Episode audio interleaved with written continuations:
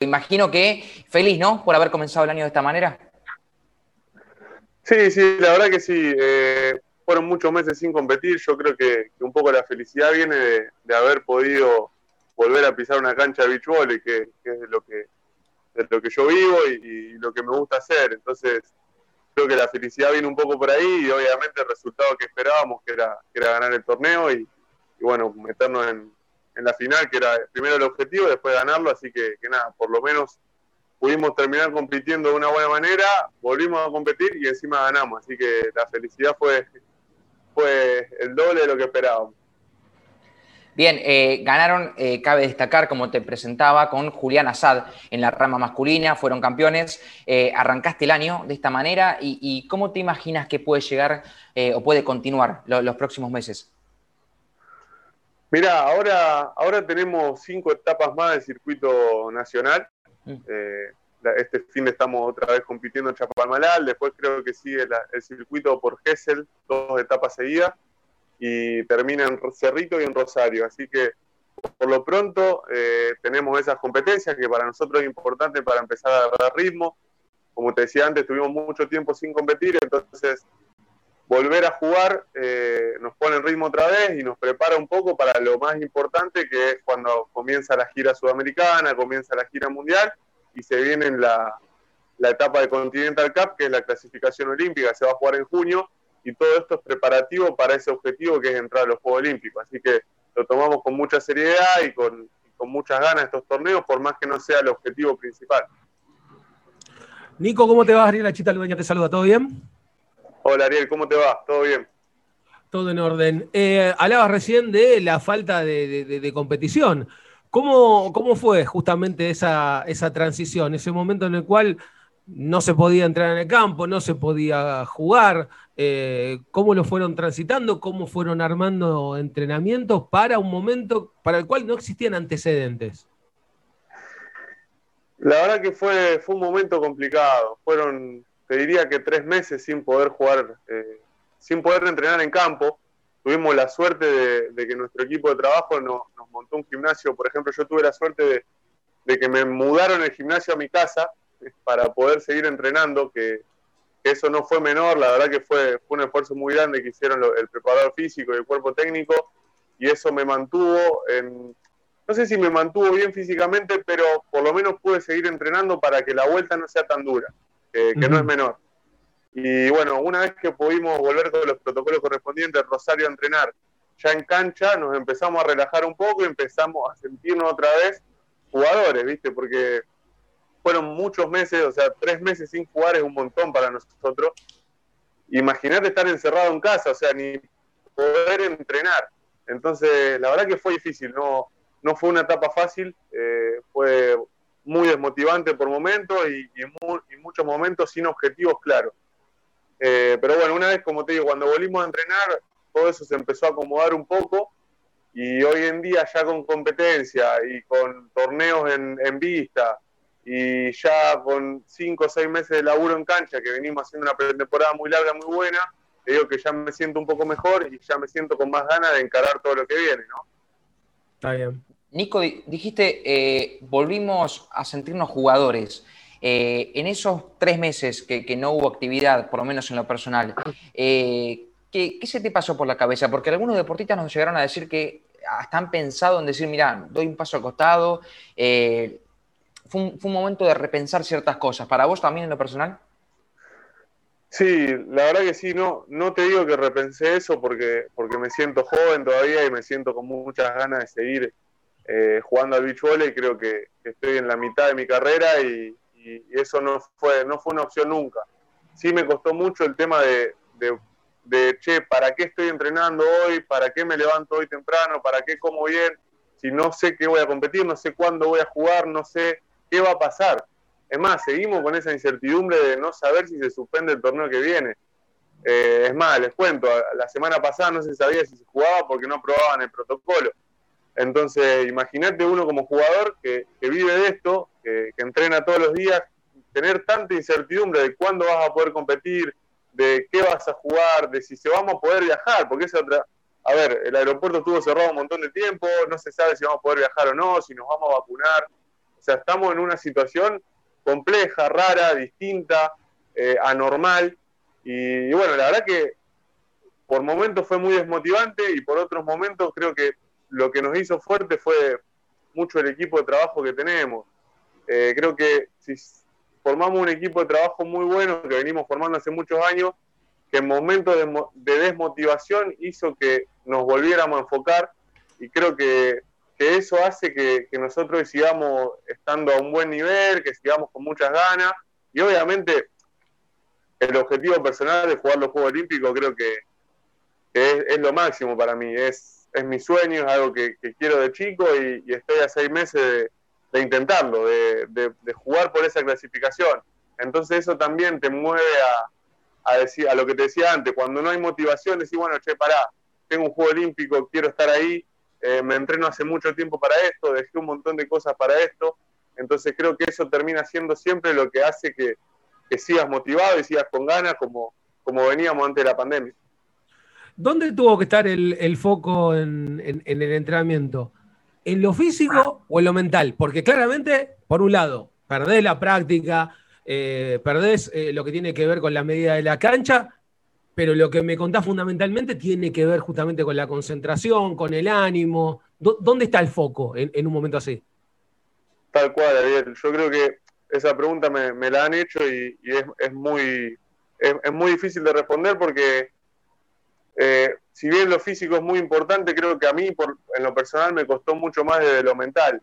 Eh, lo que le decía antes, por, por momentos no me sentía jugador, porque no podía jugar al beach volley, que es lo que yo hago habitualmente. Yo, un día mío es levantarme a las 7 de la mañana, desayunar e irme a entrenar, cosa que no pude hacer por tres meses. Entonces, físicamente sí, me costó un mes volver a, acomodarme y era una duda, che, ojo, cuando volamos, volamos despacio, nos podemos lesionar, puede venir eh, que estemos fuera de ritmo, va a ser normal, pero ya lo vamos a encontrar pero lo mental fue, fue difícil. Eh, en un momento era hacer un poco de gimnasio en casa y, no tener otra cosa para hacer porque no se podía salir.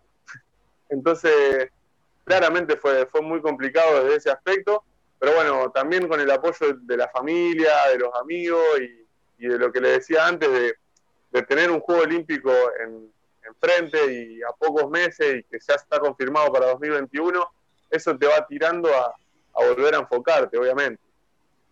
Nico, porque incluso eh, yo te escucho y, también, bueno, y siempre cito a otros deportistas porque eh, nos han dicho que muchos han podido seguir entrenando y hasta seguir compitiendo virtualmente en sus casas. Lo tuyo era imposible. No, no, imposible, imposible. Y pensar que nosotros teníamos confirmado unos 10, 12 torneos antes de la Continental Cup eh, el año pasado y de repente jugamos dos nada más, que fue Chile y Perú que fueron dos sudamericanos que pudimos competir. Y la verdad que fue una frustración grande. Cuando se suspenden los juegos fue como, che, ¿qué hacemos ahora? ¿Qué va a pasar? No, se sabía qué iba a pasar. Y hasta teníamos el miedo de, ir a tirar la basura en un momento. No sé si se acuerdan, en, ese momento que salir a tirar la basura era como, era un mundo. Eh, entonces todo eso te saca un poco del foco y, y te saca un poco de lo que veníamos. Nosotros veníamos de un proceso de mucha concentración, de muchos años y, estábamos preparados para clasificar.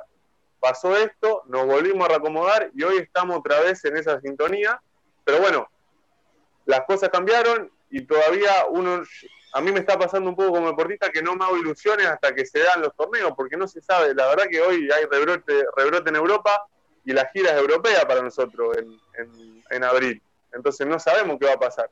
Por eso hay que tratar de trabajar el día a día. Yo creo que eso es fundamental. El día a día, entrenar día por día y ir jugando lo que te, te va permitiendo y no hacerse más expectativas de las que hay. Eh, en lo que tiene que ver justamente con esta cuestión que, hablabas vos de, tener incertidumbre respecto a las competencias, ¿cómo es resetear la cabeza cuando vos decís me faltan tres meses para un Juego Olímpico y resulta que después falta un año y tres meses para un Juego Olímpico? cómo es cambiar la cabeza, cambiar el chip y, sacarse, que en tres meses tenía una competencia para, para el largo plazo.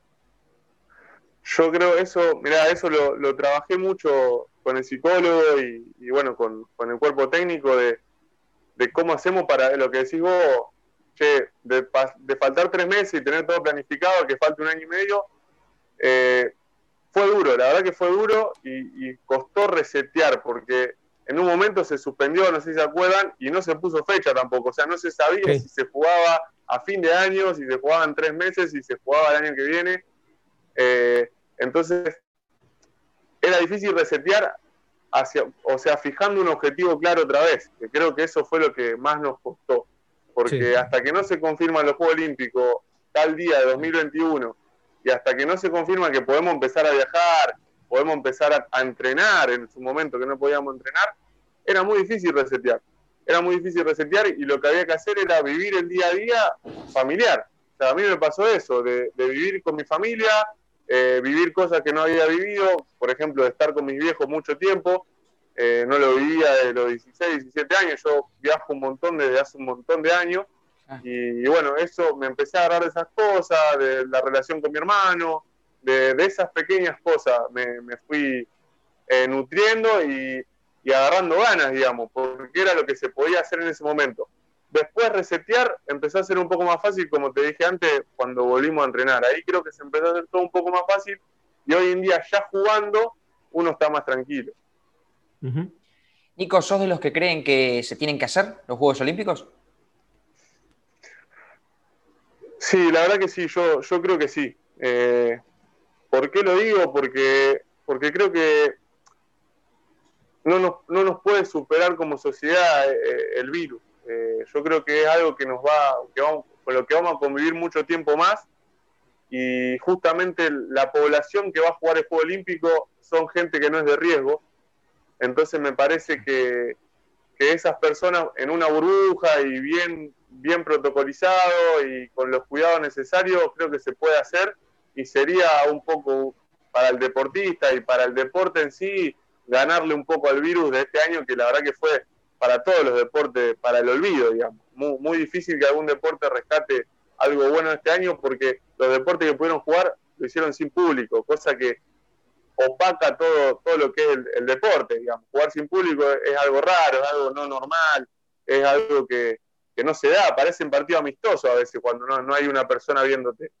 Eh, no se vive la misma presión. Entonces, nada, yo creo que, sí, sería, sería un triunfo al virus que se hagan y creo que se, pueden llevar a cabo eh, con los protocolos necesarios.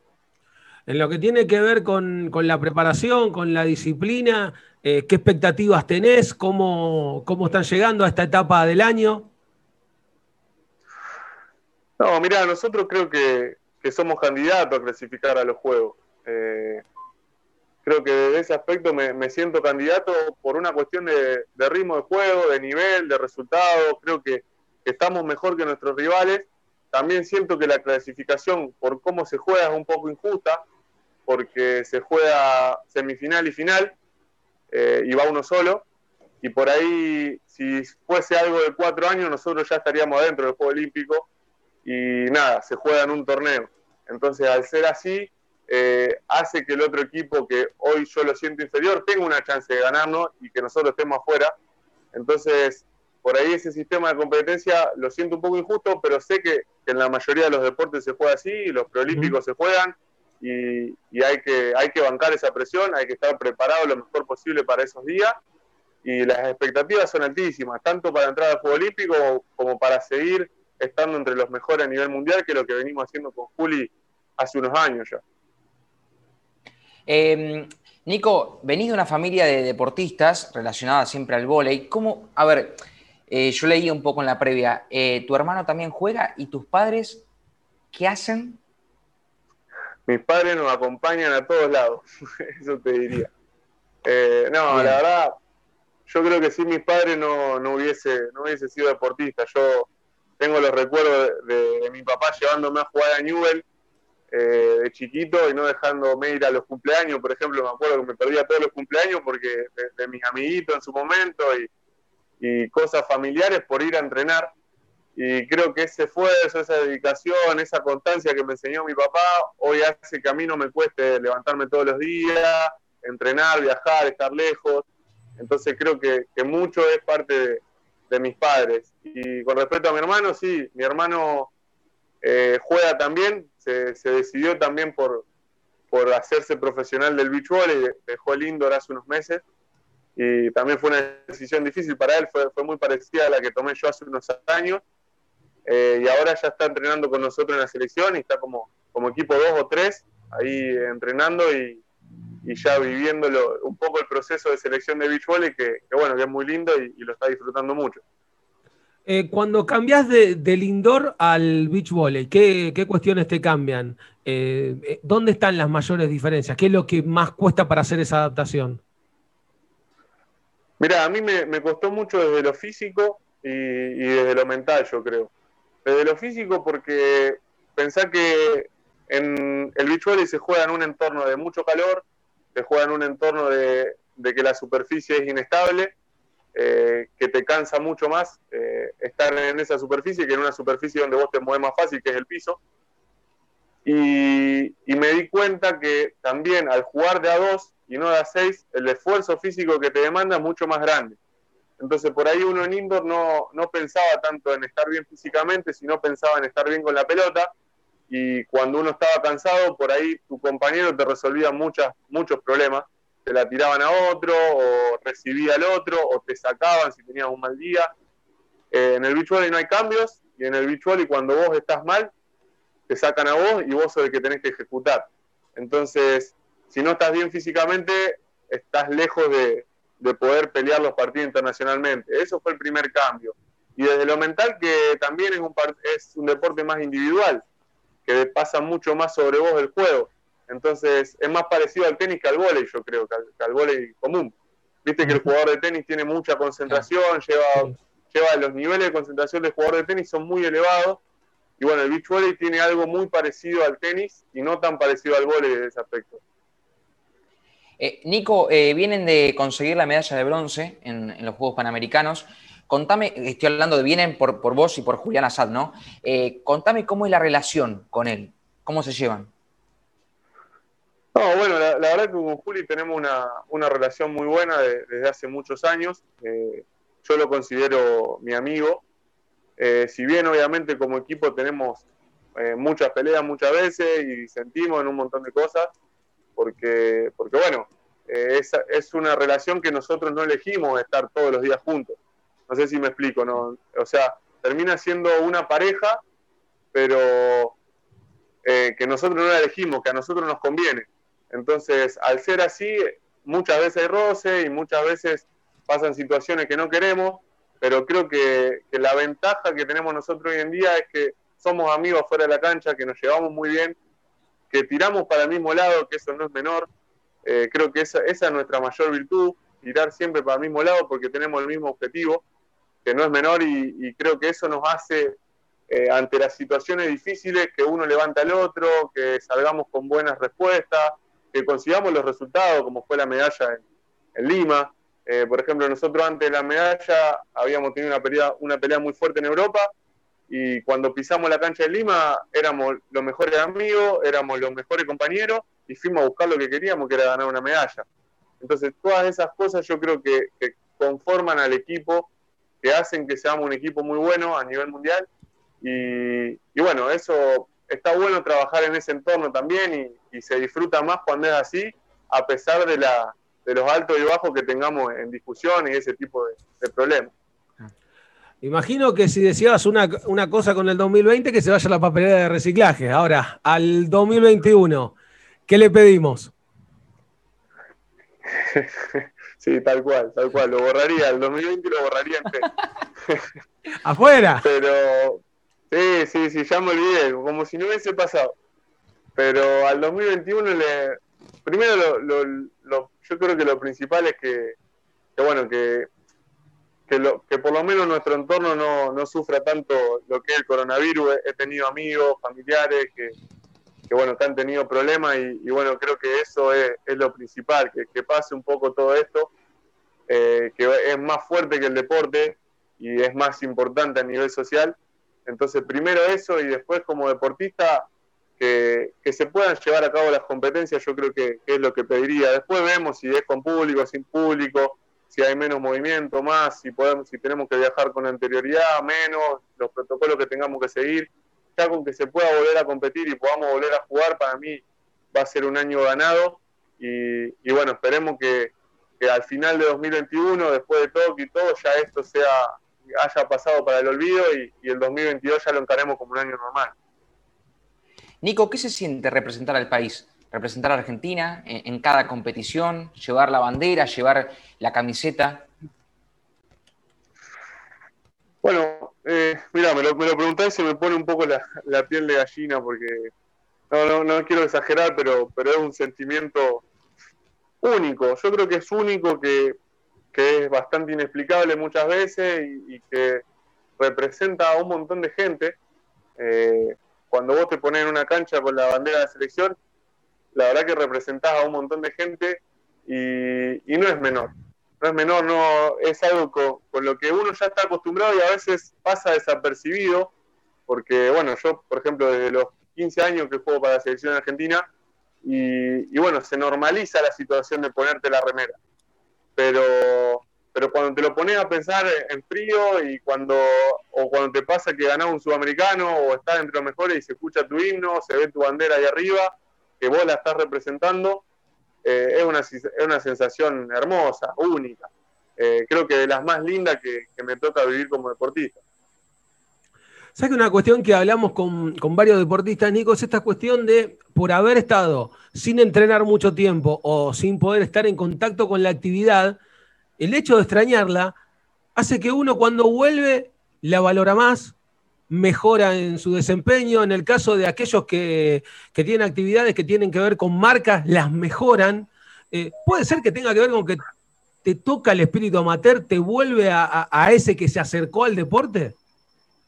Sin duda, sin duda. Y, te lo digo porque el fin de semana me, pasó algo eh, bastante loco, volver a competir, fue, fue algo emocionante para mí. Y la verdad que cuando picó la última pelota, eh, que salimos campeones, lo grité como si fuese eh, un torneo importantísimo en mi carrera. como un torneo único, te diría, porque porque hacía un montón que no competía. Y la verdad que cuando he salido campeón nacional años anteriores, no, no lo he sentido tan, tan alegre o tan feliz como lo sentí el, domingo. ¿Me explico? O sea, salir campeón nacional para nosotros muchas veces es una obligación, porque hoy estamos número uno del país y, y tener, cargamos con esa obligación. Sí. Pero el otro día lo disfruté como si hubiese sido una alegría más que una obligación, porque volví a competir, porque me puse una cancha, porque había una cámara de televisión, porque estaban mis compañeros, mi familia, eh, porque volví a competir con Juli, que hace un montón que no lo hacíamos. Entonces, la verdad que lo disfruté el doble y es como vos decís, se valora más cuando no lo tenés. No lo tuvimos por tanto tiempo que el fin de semana yo entré a jugar como si fuese un circuito mundial. Entonces, eh, obviamente que, lo estoy valorando más y lo disfruto más por no haberlo tenido. Pero, pero bueno, también puede ser una ventaja eso para este año. No, lo veo como algo negativo, sino que lo veo como algo positivo. Nico, hablabas del 2020 que, ya te olvidaste, que no lo querías más, pero siempre se, puede rescatar cosas, ¿no? De, las, los hechos o los acontecimientos que a uno lo marcaron. Te digo porque, eh, repasando un poco tu historia, tenés eh, una adolescencia muy relacionada al deporte y sobre todo al fútbol. Cuando vos estabas en News, es cierto esto, y, que te terminan, bueno, por una u otra manera sacando. Eh, imagino que también a eso le sacaste algo positivo, que es hoy donde estás eh, y gracias a eso estás acá. Sí, sí, sin duda. Lo, que me pasó con el fútbol un poco fue porque Newell en ese, momento no estaba en un momento dirigencial de, de los mejores, digamos. Eh, no sé si ustedes recuerdan, pero, pero bueno, estaba Eduardo López como... En la época de López, claro. La época de López, claro, fueron, fueron 14 años de dictadura, le diría, porque no había ni elecciones. y, y, nada, yo por, en lo personal me, me, crié en una casa que somos todos enfermos de Newell. Eh, la verdad que muy, muy fanático. mi viejo ha estado en, en todas las finales de juego Newell, en todos los campeonatos, ha sido vocal de la, de la de la comisión directiva que pierde con López en el 93, en el 94, eh, ha estado en política, o sea, somos, eh, me, crié en una familia muy enferma del fútbol y muy enferma de Newell.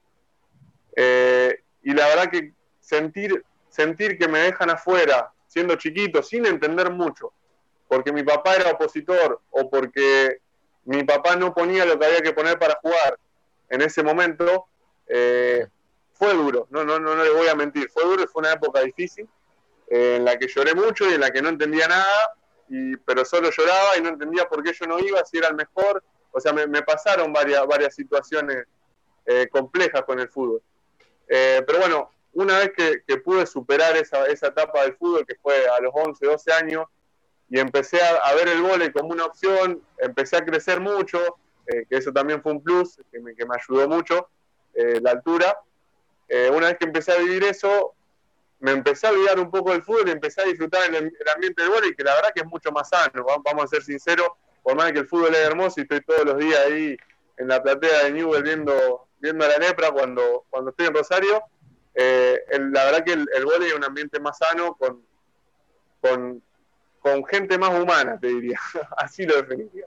Pero, pero bueno, creo que me, me, ha servido e, esa etapa también, como te decía antes, cuando dije al principio que, en esa etapa en Newell, eh, por ahí lo que, te, lo que te, enseñan en Malvinas es el esfuerzo, la dedicación, la constancia, la de representar a uno de los clubes más grandes de Argentina, porque vos, vos sos chiquito, estás jugando contra un equipo de barrio y te quieren ganar en Rosario, porque sos Newell.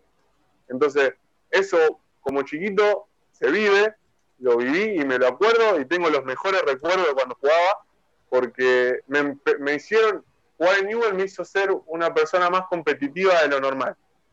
Creo que lo rescato desde ese lado. Porque siempre me quisieron ganar y siempre, o sea, cargamos con la presión de que teníamos que ganar. Era, la, presión de, tener que ganar y además de que eras el rival de todos, eras el rival a vencer porque estabas en.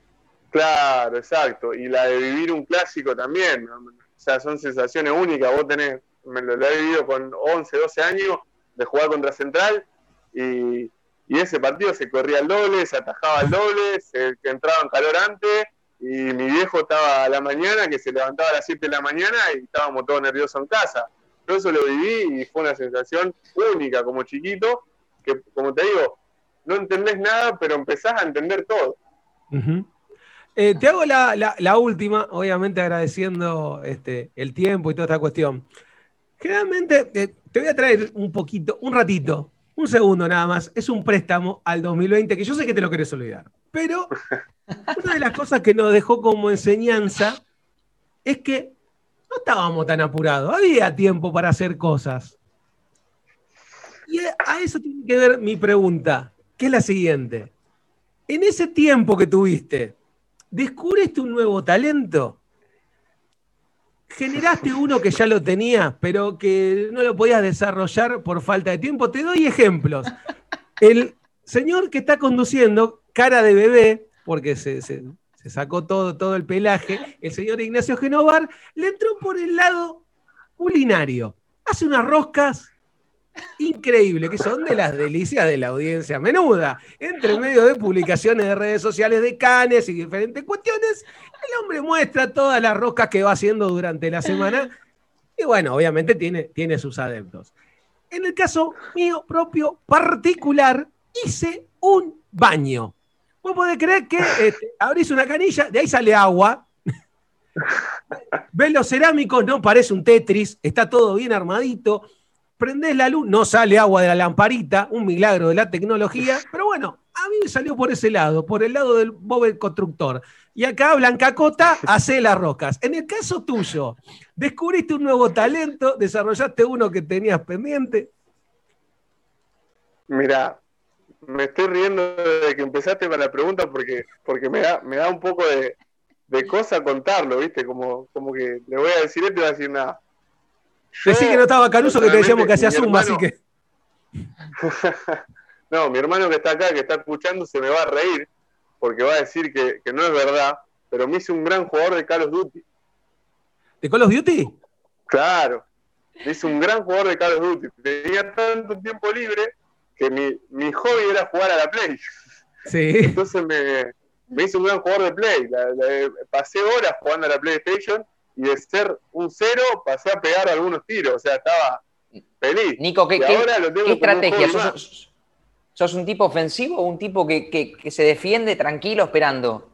No, soy un tipo que se defiende. No, no me gusta que me maten porque me agarran de espalda. ¿Viste? El tipo que va, a la guerra y la agarran de espalda y decir, ¿qué, qué tonto que fui, ¿por qué no me quedé atrás, del, camión o atrás de, la casa? Muy bien, pero, pero lo encontré, lo encontré de joven, Carlos La verdad que me, divierto mucho jugando con mis amigos.